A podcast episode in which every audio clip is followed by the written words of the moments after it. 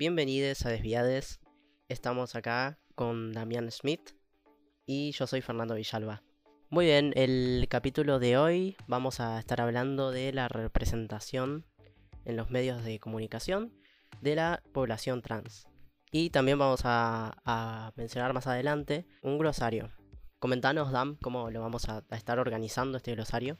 Bien, un glosario que al mismo tiempo le da un poco el tono al nombre del programa que elegimos, que es el de Habla Marica, que surge de, ese famoso discurso que se dio en el debate por el matrimonio igualitario, ¿no? que dio Pepe Cibrián Campoy, recordando a Federico García Lorca, ¿no? el, el escritor español.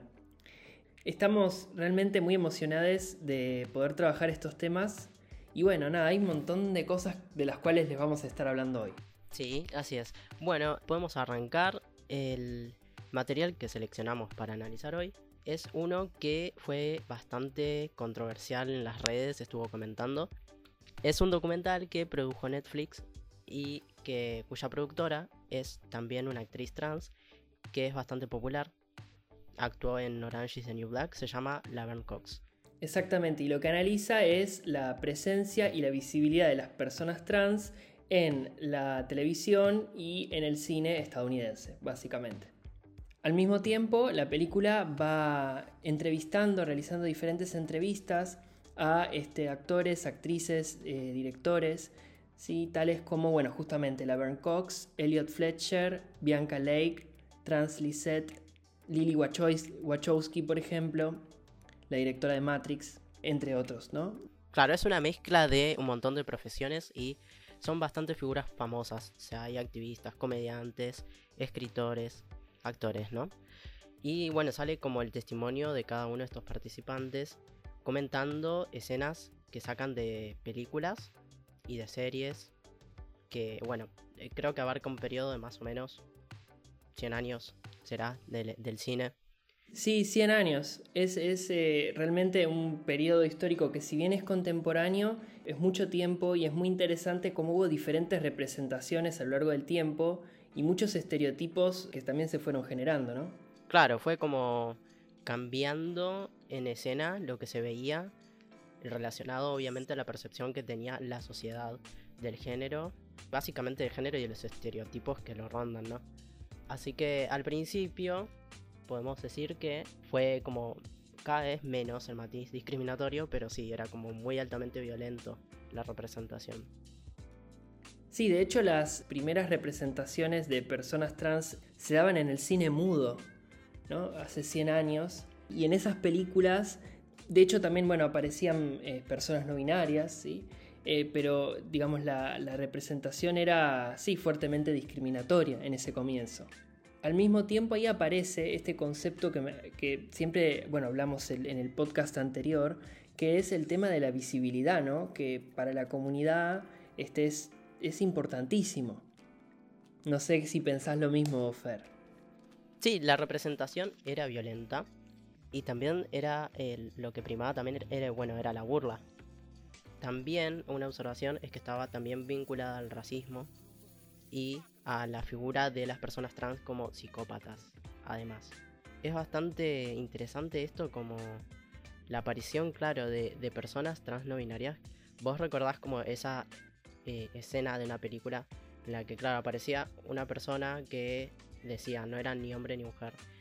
Claro, esa, en realidad esa escena, si no me equivoco, lo que estaba reconstruyendo era una escena bíblica en donde había un ejército que iba a invadir Israel, ¿no?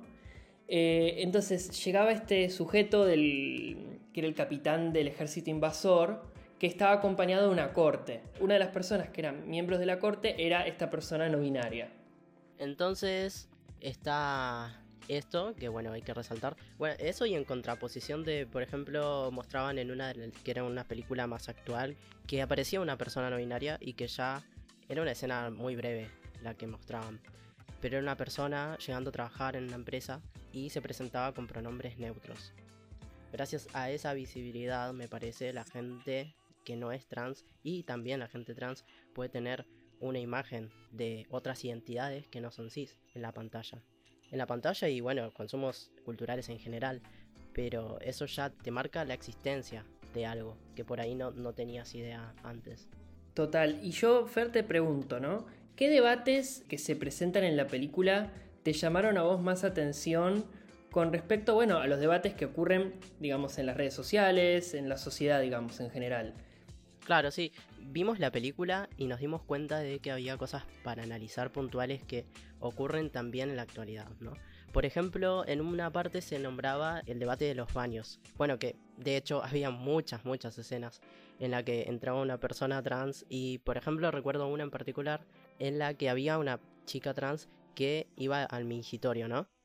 Esa observación que se hace sobre la genitalidad y el uso que le damos y a qué baño vamos y cómo meamos y cómo todo. Entonces es medio como si no existiera la privacidad en un cuerpo trans. Así que ese debate de los baños sigue vigente ahora mismo y de hecho es bastante sostenido por el feminismo TERF que toma este argumento para decir que una chica trans podría lastimar a, una chica cis.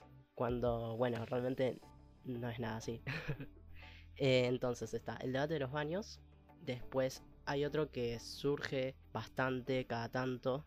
Sobre todo en Twitter lo veo es sobre si tendrían relaciones sexuales con gente trans. Y es como eso en torno al sexo, pero no es, no es solo sexo, sino también se ponen a, debatir de si podemos relacionarnos románticamente con tal persona o con tal persona.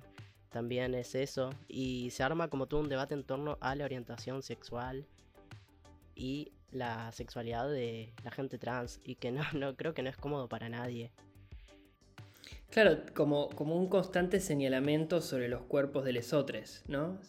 Claro, y no, no es solo sobre la gente trans, sino sobre las personas cis que nada, están explorando su sexualidad y es como van y te marcan, no, vos no sos gay porque te acostás con una chica trans o al revés, o sos heterosexual porque... Y no sé, me parece que eso es algo que cada persona tiene que resolver. Y no me parece que se tengan que estar debatiendo esas cosas en público. Es bastante incómodo. Sí, sí, totalmente. Pero sí, lo interesante, bueno, justamente lo que estábamos recuperando era cómo el documental traía todos estos debates y les daba también como una visibilidad histórica, ¿no? Y al mismo tiempo una oportunidad para, para repensar y, y debatir todas estas cuestiones. Claro. Lo que por ahí también se veía mucho en, las escenas de películas y de series era la repulsión hacia el cuerpo trans desnudo. Eso estaba muy presente. Y creo que eso marca mucho la conducta que una persona va a tener frente a una persona trans si la conoce en la vida real. Así que no es solo cine, no es solo una ficción, es también la realidad. Sí, y yo me acuerdo que en, bueno, en una de las una de las entrevistadas comentaba que la representación discriminatoria hacia las personas trans eh, también le impedía, por ejemplo, a ella pensarse su proyecto de vida como persona, porque eh, era un punto de vista tan discriminatorio, tan negativo, que realmente construyó un estereotipo que terminaba perjudicando a todos. Sí, totalmente. Como te digo, no solamente se han afectado a las personas trans, sí principalmente, pero también no es sano para nadie, me parece. Así que bueno, estaba esto, después se hacía como hincapié en esto, en la construcción del género. Y acá creo que hay que remarcar esto de que por ahí se atribuye cierta responsabilidad que creo que es un poco más excesiva de la que se le atribuye a una persona cis sobre la construcción del género. A ver, ¿cómo, cómo sería eso? A ver, eh, explícanos a ver cómo, las escenas te mostraban, ¿no? Cómo se construía el género de una chica trans. Por ejemplo, salía del closet y se ponía una peluca y se maquillaba. Todo esto que es el concepto de feminidad como tonta, superficial, vanidosa. O sea, marcaba no solo su expresión de género, o sea, cómo se vestía, cómo se veía, sino su rol de género, cómo actuaba, ¿no? Y creo que eso es algo que actualmente también se señala y siempre se señaló a, esta construcción de la mujer como, tipo, si una persona se identifica como mujer, como que va, va a caer en ese estereotipo, ¿no? Y sí, me parece que sí, porque es así como, como está construido patriarcalmente. Es una construcción social, cultural. Entonces, me parece que es bastante lógico que uno al, identificarse con un género caiga en, esos estereotipos. Pero siento que se atribuye como una responsabilidad excesiva a las personas trans al respecto. Y hay mucha presión en realidad para que lo cumplas. Es como al contrario. Me encanta, me encanta. Sí, este tema además es súper amplio. Les volvemos a mencionar, esta es una serie que pueden ver en Netflix, que se llama Disclosure.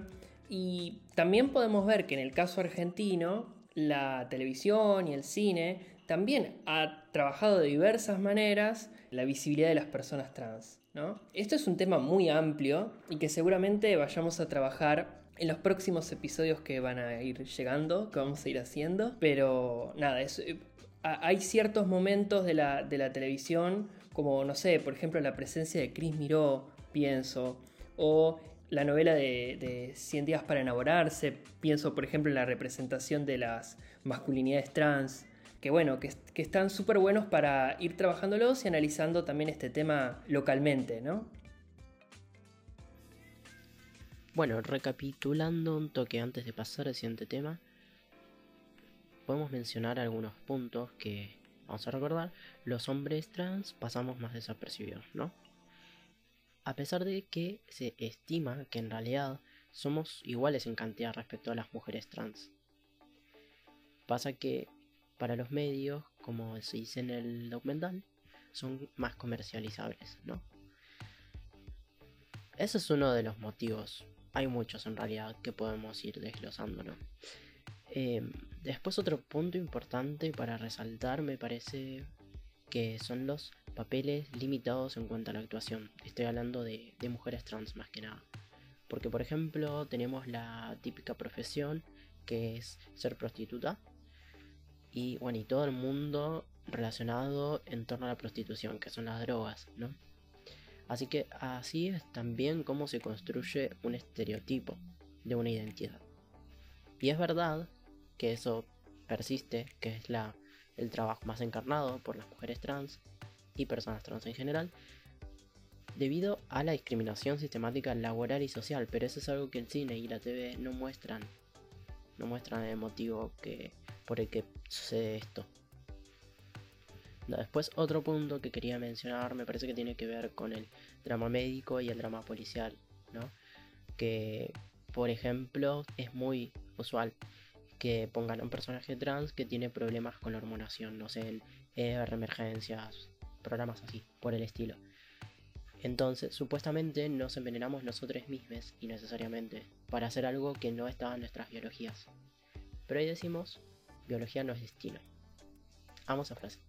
Bueno, la verdad es que sí.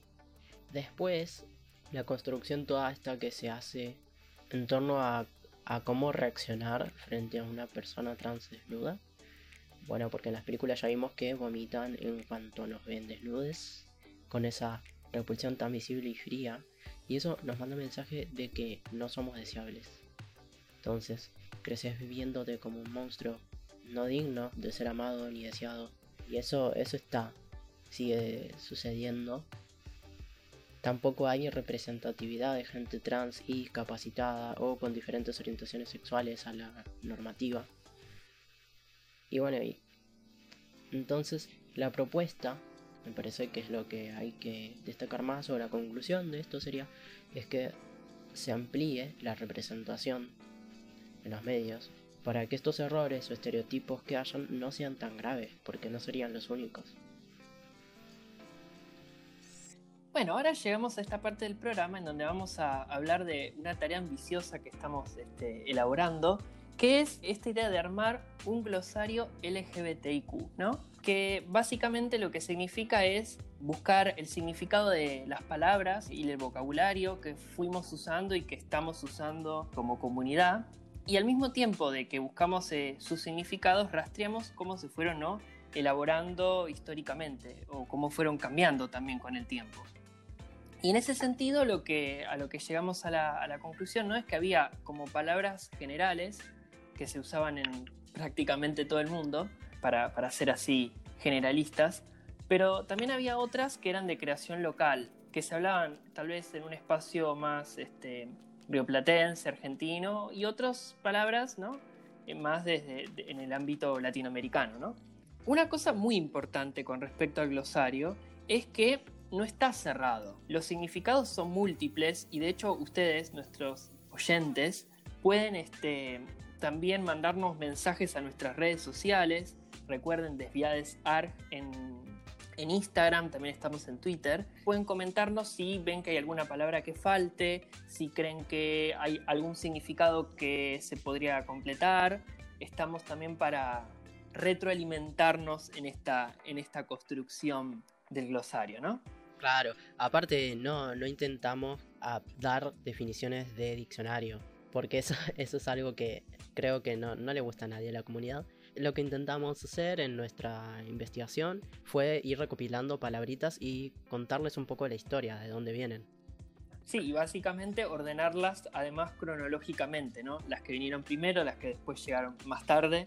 Y además hay una cuestión muy interesante que tiene que ver con el significado, con la connotación de esas mismas palabras.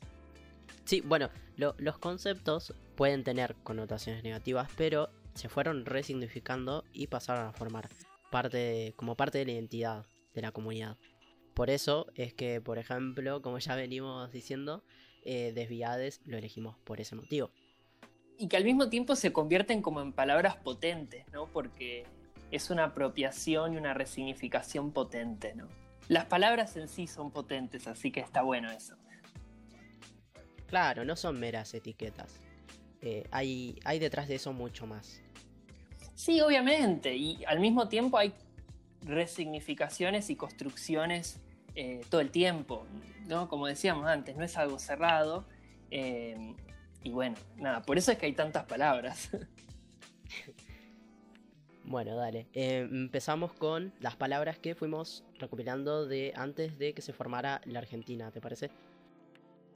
En este primer segmento de análisis de palabras, que son las de antes de la formación de la Argentina, lo que analizamos, por ejemplo, es el vocabulario que utilizaban los pueblos originarios y también el vocabulario que van a imponer las personas que vinieron básicamente a establecer una sociedad colonial en América, ¿no? en tiempos coloniales.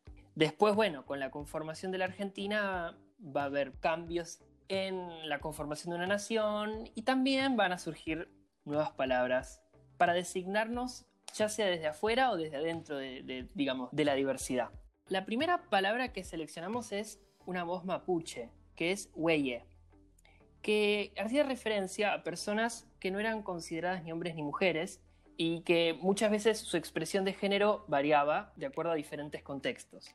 Después, por ejemplo, en el guaraní, perdonen si no pronuncio correctamente, tenemos la, la palabra cudiño, que hacía referencia a personas que se identificaban como mujeres, se casaban con hombres, que actualmente, digamos, sería algo equivalente a las mujeres trans, ¿verdad? Me parece como, para relacionarlo con, la actualidad, es como, son como una especie de identidad, por lo menos la primera, de identidades no binarias.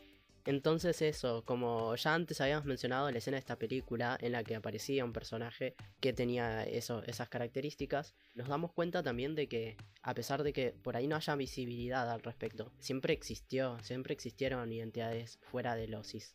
Sí, totalmente. Y tenían diferentes nombres, bueno, obviamente porque tenían diferentes idiomas y tal vez también porque los contextos sociales eran diferentes, ¿no? Por ejemplo, estas sociedades no se guiaban con el paradigma binario heteropatriarcal que tenemos actualmente. Entonces se manejaban de otra manera, tal vez con más libertades. Claro, sí, con otras normas de género y culturales en general.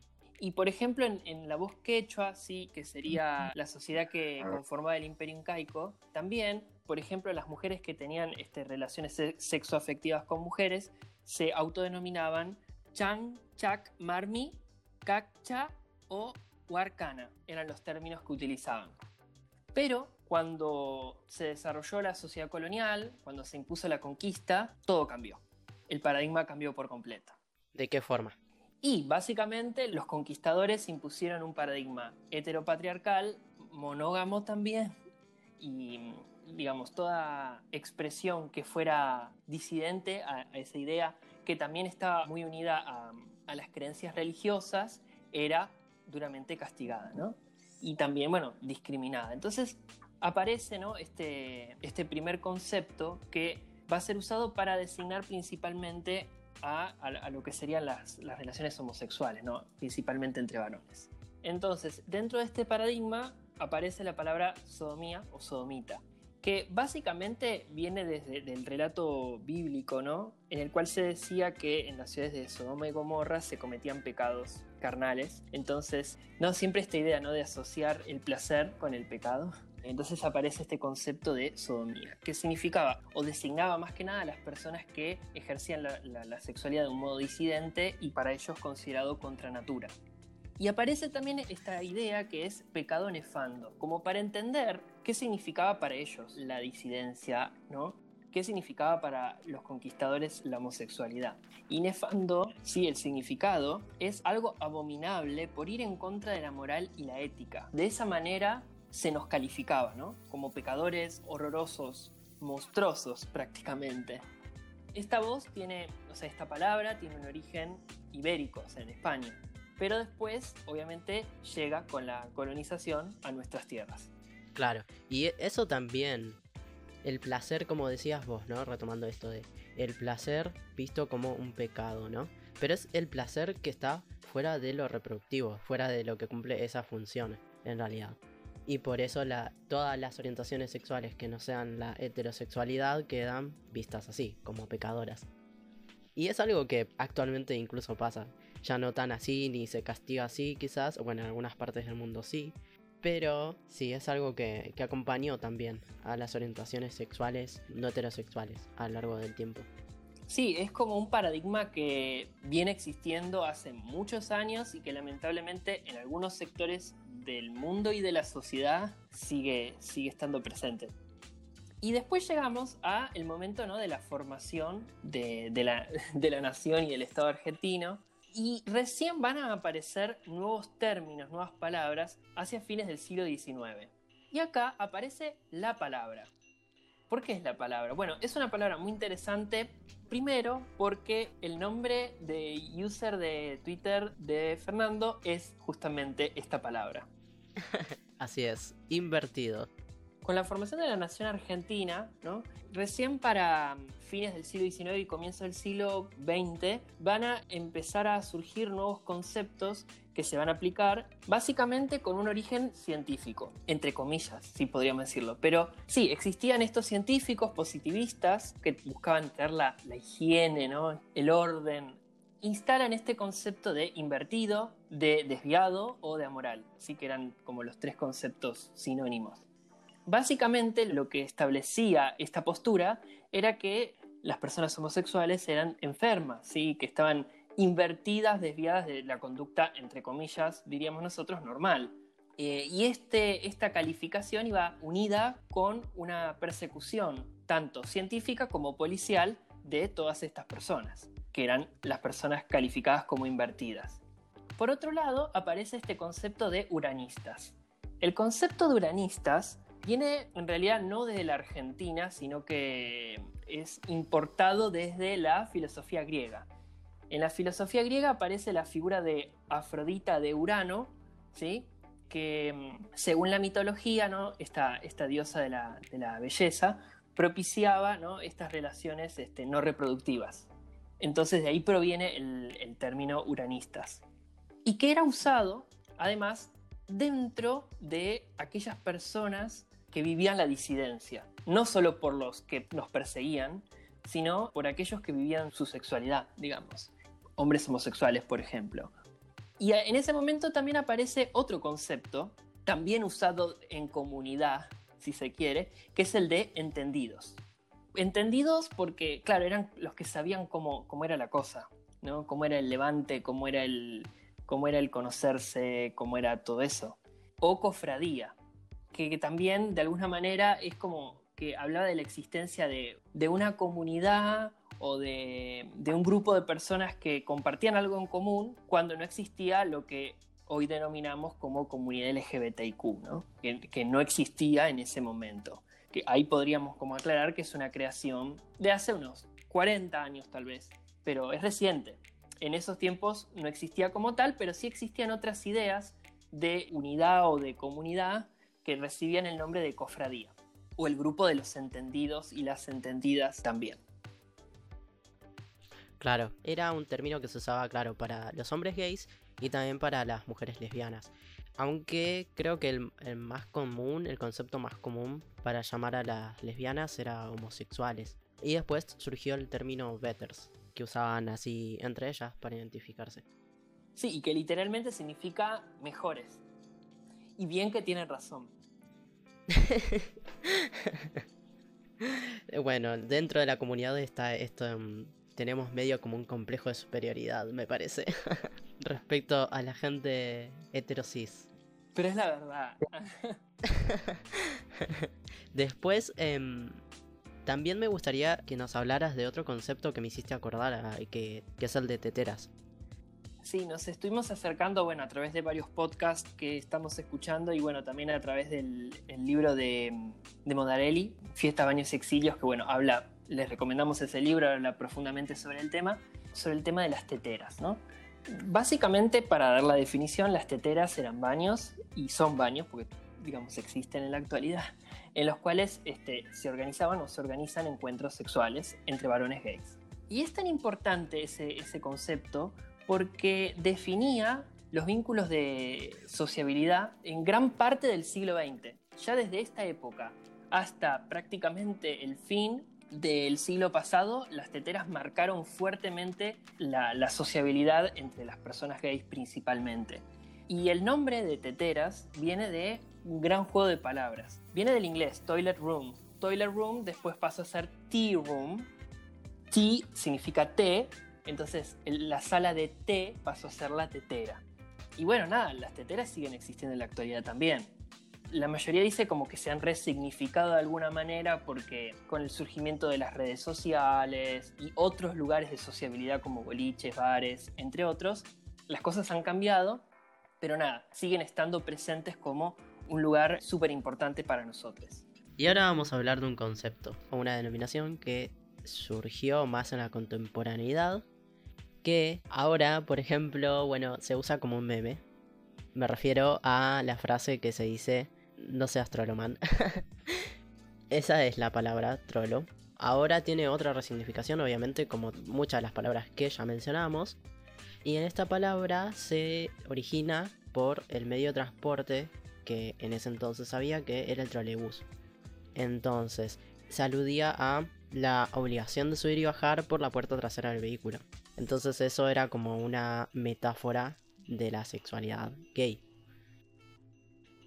Y bueno, recordémosle a, los oyentes que el trolebús era como una especie de colectivo que andaba, a veces andaba sobre rieles y eh, conectaba a, cables de la red eléctrica, ¿no?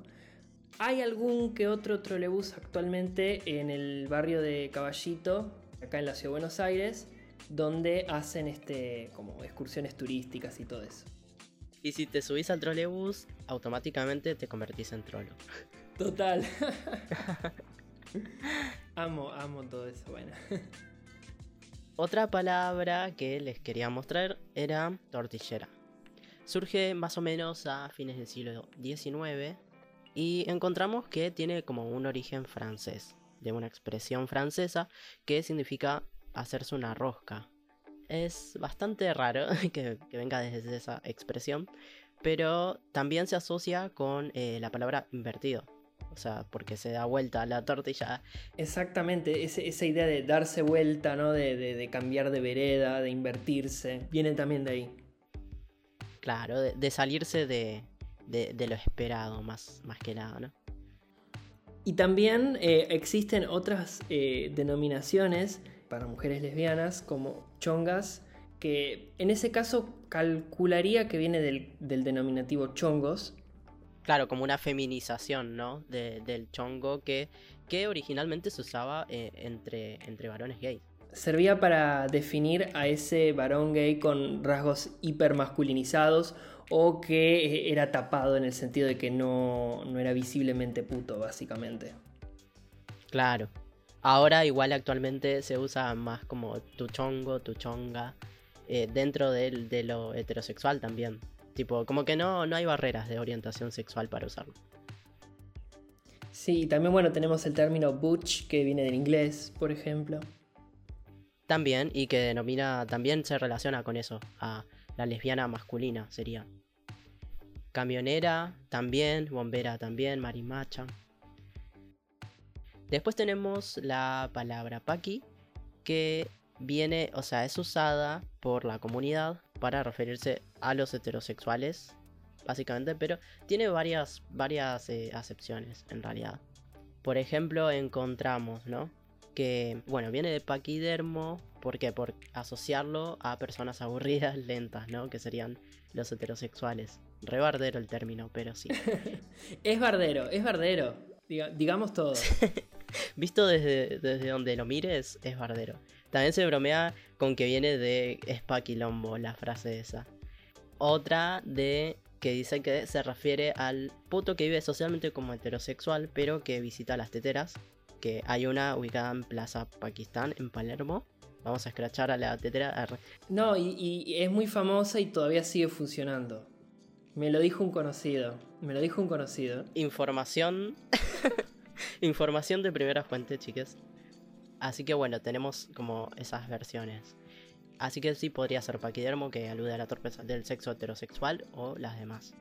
Y dice que según Adriana Carrasco, que es una lesbiana militante eh, muy popular acá en Argentina, es histórica, según ella, al término lo inventaron las better, como ya dijimos, eh, eran las lesbianas, de clase alta y clase media alta porteñas de los 60.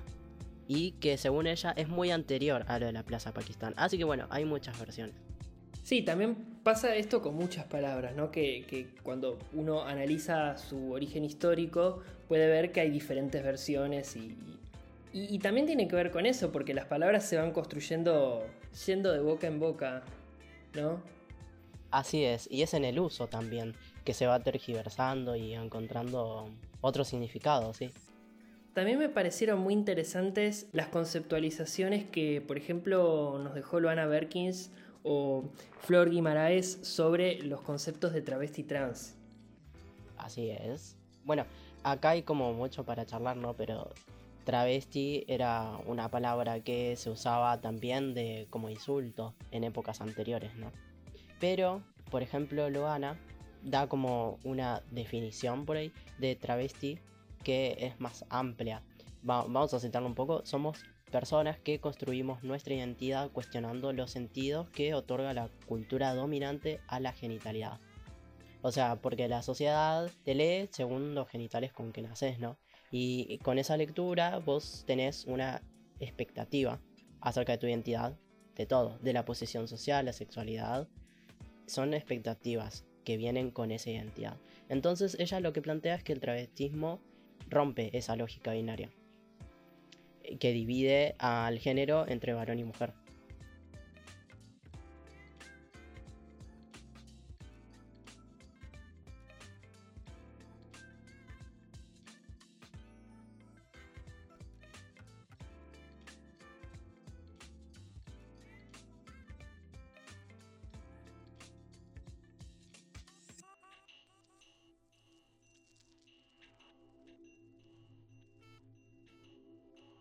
Sí, también como, como una postura política, ¿no? También.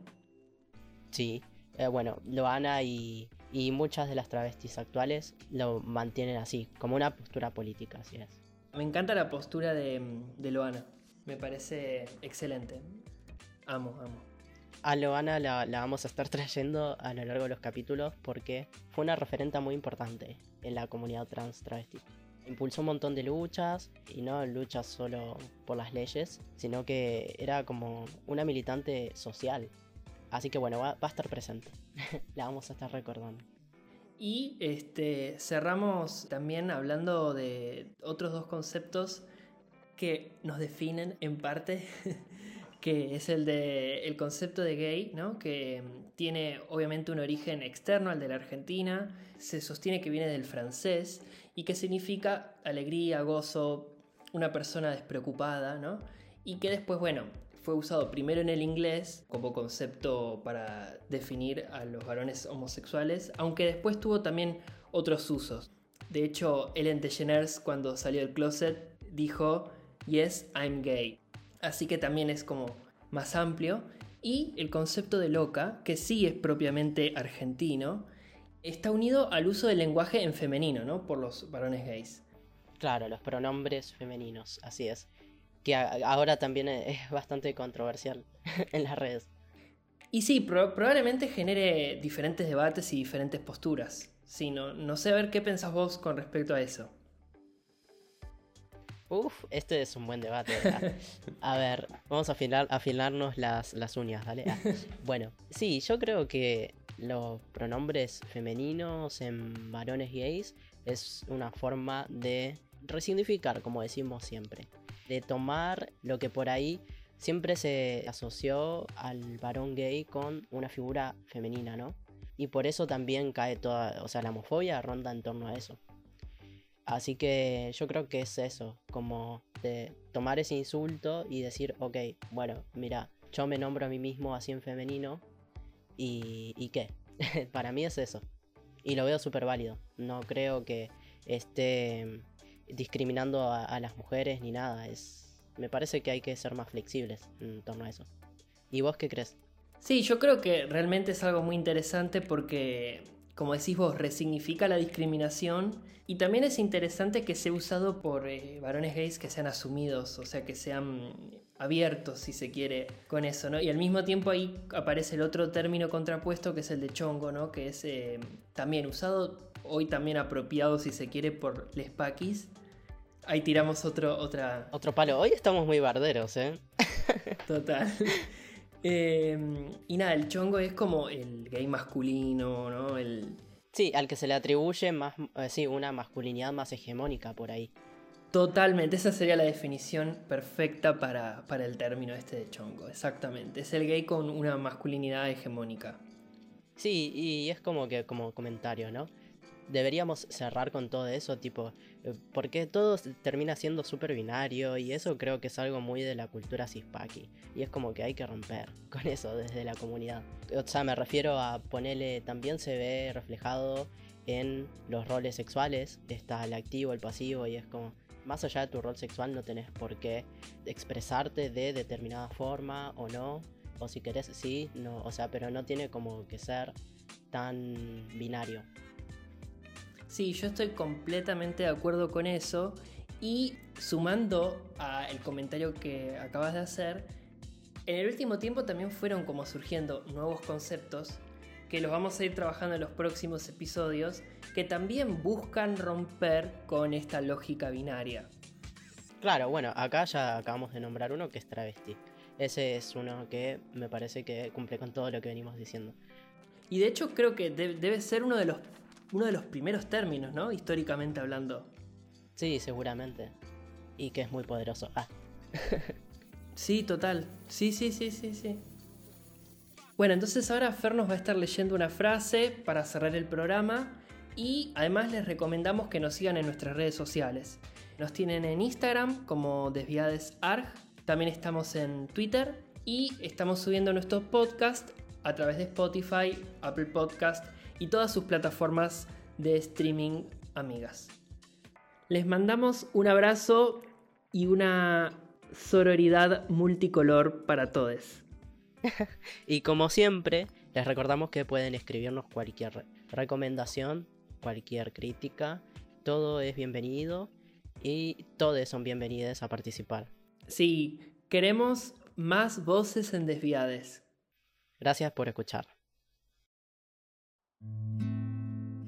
Bueno, hoy les traemos una nueva lectura. Esta vez es un texto extraído de un fanzine que escribe Nicolás Samuel Illuminati. Lo pueden buscar en Facebook como Regurgitar. Y recomendamos muy fuertemente. Historia. Soy estudiante de historia, pero no de la historia que quisiera aprender, no de la historia diversa y múltiple, que le da voz a quien se la han arrancado y todavía no se la han devuelto soy estudiante de una historia frívola, elitista, masculina, blanca y cis heterosexual. Una historia de privilegios, que a veces se anima a nombrar pobres bajo el término de pueblo o clases populares, solo si van detrás de una figura heroificada que poco crédito les da. Una historia que últimamente nombra mujeres, aunque sean las mismas de siempre. porque el presente se lo exige. Una historia que a veces habla de grupos racializados, de pueblos originarios, de todos aquellos a los que hoy seguimos discriminando y atacando, para decir que estuvo mal lo que la historia hizo, pero no para corregir la historia que seguimos haciendo. Una historia que a veces va de progre, que se pinta de rosa y reconoce ciertas leyes, pero solo si hablamos de historia reciente. Una historia que no habla de trabas ni trans, salvo que estudiemos el 2012, porque obvio no existimos antes de la ley de identidad. Una historia que no nos nombra ni de pasada, ni entre los derechos humanos, ni entre nombres de desaparecidos, ni entre pueblos originarios, ni entre militares tapados o gauchos. Una historia que se olvida y que entierra todo lo que el colonialismo nos hizo, todo lo que el positivismo nos hizo, todo lo que todos nos hicieron y nos siguen haciendo. Una historia que borra los comentillos, las calles y plazas que eran nuestras, aunque en pocos quede la memoria de los nombres que antes llevaban. Una historia que dice no saber quiénes fueron la Bellotero, Rosita de la Plata, la madrina de Colonia General Frías, la Manón o Aurora. Una historia que niega habernos desaparecido, perseguido, encerrado o aniquilado, que hasta niega que hoy en día no mucho haya cambiado. Soy estudiante de una historia que pareciera no saber pronunciar la palabra travesti o trans, pero bien sabe decir en chiste trabuco, cuando los academicismos lo permiten, porque cree que ninguno de nosotros está acá estudiándola y escuchando, porque cree que las personas trans no pertenecemos a la universidad, solo a las zonas rojas, y el silencio que nos borra de la historia. Pero estamos acá, y hoy los apellidos como Berkins o Zacayán son tan históricos como Colón, Roca o José Ingenieros. Que no les mientan, porque la historia también es trans.